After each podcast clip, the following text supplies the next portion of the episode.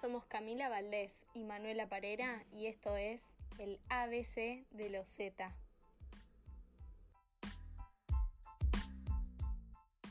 Bienvenidos a un nuevo capítulo de nuestro podcast, el ABC de los Z. En este capítulo vamos a abordar la relación que tienen los centennials con la televisión.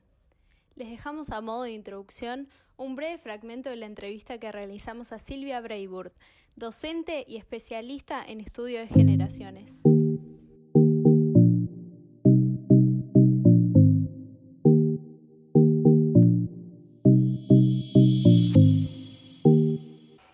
La generación Z es una generación que desde el primer momento estuvo en contacto con pantallas. Es una generación que no conoce el mundo sin internet. Eh, si bien son muy parecidos a la generación que los precede, los millennials, está estudiado que si bien los generación Z utilizan más dispositivos, llegan hasta utilizar casi cinco pantallas en forma simultánea. Y en esto se diferencian de los millennials, que son aquellos que llegaron a la mayoría de edad con el cambio de milenio, porque los millennials solo utilizan tres. Entonces esta generación que no conoce un mundo sin celular ni delivery, ¿no? Prefiere acceder a la información a través de los dispositivos. Es lo que se llama la generación del tutorial, porque también esta es la forma en que prefieren acceder a la información a través de tutoriales y uno de los sitios más importantes para aprender sería YouTube.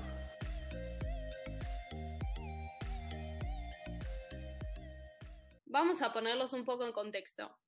La generación que ha nacido a fines de los 90 y que desde muy temprana edad ha tenido acceso a YouTube, Facebook y otras plataformas sociales es una generación acostumbrada a consumir todos los contenidos bajo demanda. Es la generación que viene después de los millennials y se denomina generación Z o Gen Z o también centennials.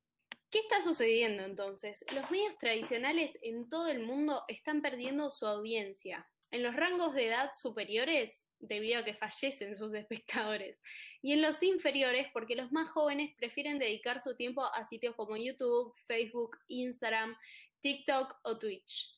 Según un estudio realizado por Nielsen, el 60% de la población menor a 34 años asegura que planea cancelar su suscripción tradicional para apostar por servicios de video de bajo demanda, en un contexto en el que cada vez es mayor el consumo a través de dispositivos móviles.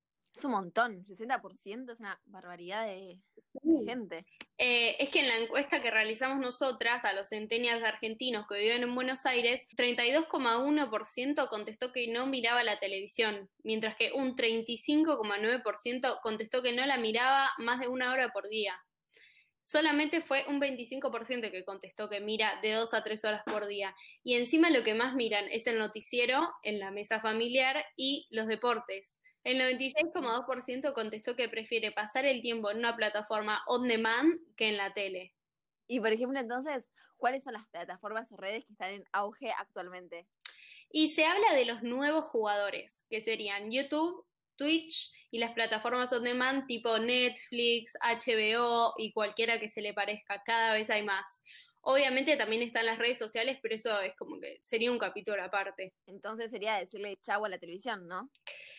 A ver, o sea, se podría decir que los Z sí la consumen, pero en un tiempo muy limitado y no como principal actividad, sino que la tienen de fondo mientras cenan o hacen alguna otra actividad, salvo en los deportes. Ahí sí, cuando hay un partido de fútbol, por ejemplo, están mirándola como principal actividad. Pero generalmente lo que, lo que sucede es un grave problema para las productoras de televisión porque se están quedando sin heavy viewers. Heavy viewers serían los que miran eh, la televisión como, como primera actividad, primera necesidad, digamos, metidos ahí 100%. Entonces sus espectadores fieles, como dijimos, son los que ya están muriendo, los que están falleciendo, y los más jóvenes prefieren pasar el tiempo en, en otras plataformas. Claro, entonces es un problema para la televisión. ¿Cómo, ¿Cómo pensás que va a ser la televisión con esta situación? Y un poco apocalíptica capaz, pero para mí van a tener que adaptarse porque si no, desaparecen. La respuesta es muy sencilla. el dinero de los anunciantes, que son los que pagan por casi todo, siempre seguirá las audiencias. Entonces, en ese sentido no cambia nada. Los negocios de televisión buscan lo mismo que los youtubers buscan hoy, generar audiencias con un contenido atractivo y vender esas audiencias a sus anunciantes. Los anunciantes van a donde la gente está. Y si la gente va migrando a YouTube, a Twitch, a Netflix, los anunciantes van a ir ahí. Em, aparte, hay... Claro, además también perdón, pero los, o sea, la televisión tiene que ir hacia donde van los anunciantes, quizás, ¿no? Claro, por eso es lo que digo de, que tienen que, adaptarse, tienen que ser resilientes. Em, a los Z aparte hay un, hay un tema que es que no le importan los valores de producción, o sea, les da igual si la persona que está mirando ganó tres Martín Fierro, cuatro Oscars, tiene 20 años de experiencia, cinco carreras en o sea, no les importa de dónde sale el contenido y quién lo haga, o sea, lo que les importa es si les gusta o no les gusta, si empatizan o, no empatizan. Y aparte lo que les gusta es el hecho de que ellos pueden comentar, compartir, interactuar con el contenido, ¿no? Es algo básico para ellos. Ellos nacieron con eso. O sea, no se imaginan lo que, lo que hacen los baby boomers, por ejemplo, que son espectadores pasivos, ¿no? Que eso también es un poco eh, lo que la televisión trae, un espectador más, no un prosumer, que es ese concepto de, el, espectador que, también comenta, que hace su propio contenido en base a lo que, a lo que ve. Entonces, por esas razones también sienten una cercanía con el talento que es, que es, por ejemplo, estos nuevos youtubers, porque es muy difícil eh, es, perdón, es muy diferente a lo que alguien de otra generación puede sentir. Claro, y también con esto que decías de la valoración hacia lo que es el like, el me gusta, no me gusta, retuitear algo, compartirlo, eso como que hace que el contenido se vuelva mucho más superficial, ¿no? Como que desde mi punto de vista ya no es el contenido tradicional, sino que se está volviendo como cualquier cosa. Sí, en realidad no tiene por qué ser algo malo, ¿no? Los espectadores mm. antes bueno, como dijimos, eran receptores más pasivos, ahora eso no existe. Y los centennials analizan a la persona que miran, les interesa lo que la persona transmite, no juzgan por su educación ubicación geográfica, eh, se concentran en el contenido que esta persona les está, les está dando, ¿no? El contenido que provee esta persona. Por ejemplo, para mí un Bob Dylan, son gente de otro planeta, por eso se llaman claro. pero para ellos soy, su youtuber favorito es un poco como ellos, o sea, eso es lo que a ellos les gusta, que tienen los mismos medios con ellos, que ellos pueden dejar un comentario en su canal y capaz reciben una respuesta. El acceso al espectador del Gen Z no es costoso ni, ni exclusivo, pero eso sí, no se adapta fácilmente a las reglas de los negocios de los medios tradicionales. Por eso es un problema en la televisión. Claro, y como yo medio que desconozco todo este mundo de los youtubers, pero para tener un poco más de idea, eh, ¿vos sabrías cuáles son algunas de las estrellas de youtubers, por ejemplo?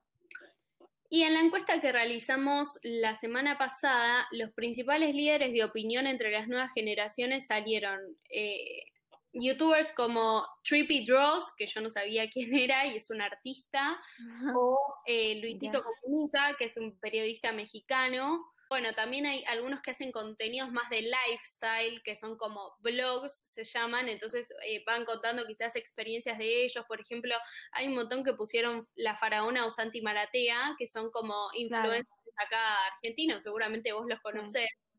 Sí, sí, eh, Y también internacionales como David Dobrik, que también hace como lo mismo que hacen Santi Maratea o La Faraona, hablan así de su vida, hacen bromas, eh, pero bueno, más internacional. Sí, tienen, tienen cierto patrón que se, que se comparten todos y es muy interesante eso. Pero también estoy pensando ahora como que está mucho esta idea de los videojuegos, ¿no? Como que hay un boom de los videojuegos, ¿puede ser?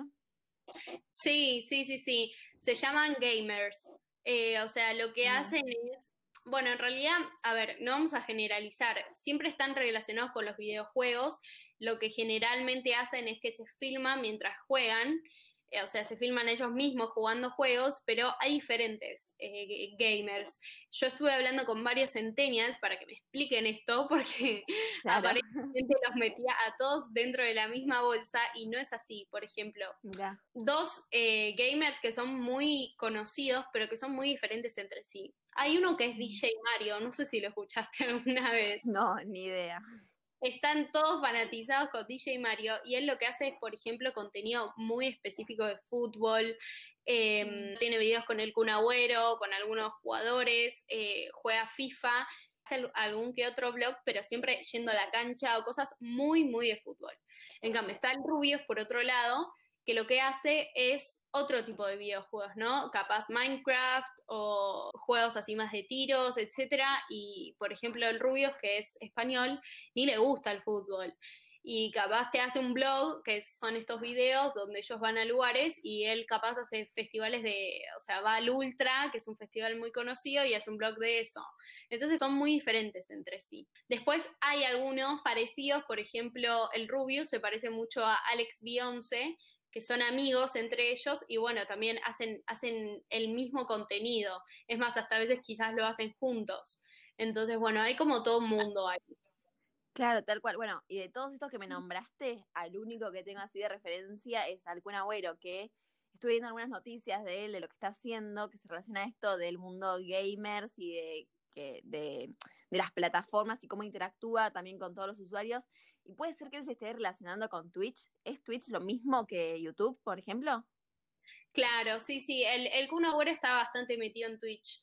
Y no, en realidad no es lo mismo. Los que usan YouTube son YouTubers y los que usan Twitch son streamers, ¿no? Es decir, ah, está ese, ese verbo que se llama streamear, que es esto de estar en vivo, es decir, ya no es un video grabado, preparado, como quizás en YouTube, que igual también en YouTube está el vivo, pero lo que hacen ellos es grabarse en vivo mientras juegan, o capaz están jugando algo y hablan un poco de la vida, ¿viste? Em, hay dos bastante conocidos, Seco y King.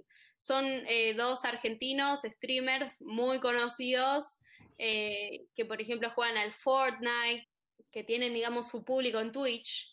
Eh, quizás esos streams que ellos hacen los ponen en YouTube, digamos. Si vos te lo perdiste, lo podés ver en YouTube. Pero no es que su principal contenido, digamos, sale de YouTube.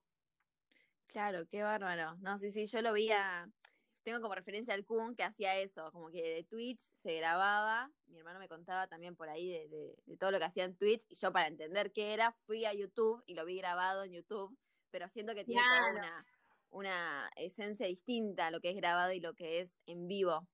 Sí, sí, sí, tal cual. El vivo es una herramienta que está empezando más a, crecer. También una, una, nueva herramienta que sacó TikTok, que es esta, esta red mm. social que está en vilo, eh, es que los vivos que hacen los, los influencers, digamos, de TikTok, la gente les puede donar plata eh, mientras ellos hacen los vivos. Entonces es una forma de monetizar el contenido que hacen. Que por ejemplo, Instagram no tiene esto.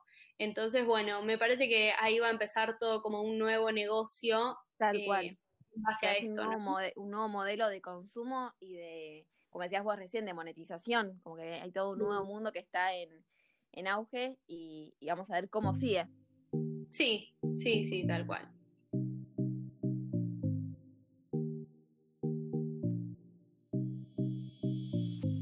Después de esta investigación, varias dudas que teníamos fueron aclaradas. Sin embargo, hay una principal que me quedó dando vueltas. Entonces decidí entrevistar a Sebastián Camiser, especialista en marketing digital, negocios digitales, CMO, profesor y consultor, para que nos dé una respuesta.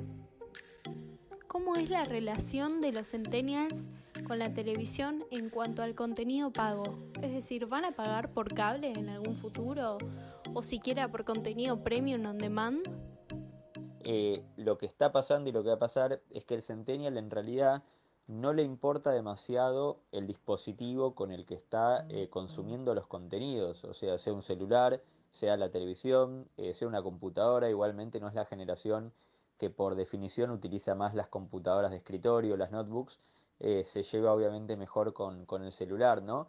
Pero bueno, es una generación en la cual ya se volvió muy agnóstica al, al dispositivo, y a, y quién genera el contenido, ¿no? Obviamente no son los que más eh, pagan por suscripciones en cuanto al contenido tradicional, ¿no? Películas, series, pero sí están dispuestos a pagar cuando, cuando ese contenido viene bloqueado eh, para, un, para un juego o para, para determinadas aplicaciones. Entonces, obviamente que el millennial y el centennial está dispuesto a pagar más por plataformas de streaming eh, o on demand que, que, digamos, que las otras generaciones, pero el centennial, eh, el on demand, lo ve de otra manera. Eh, el millennial sí lo utiliza para, para usos más pasivos, ¿no?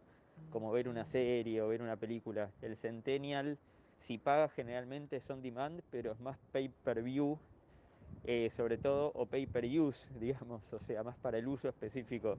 No se compromete con suscripciones a, a largo plazo, salvo que sean eh, aplicaciones, juegos o lo que sea, con un uso muy intensivo.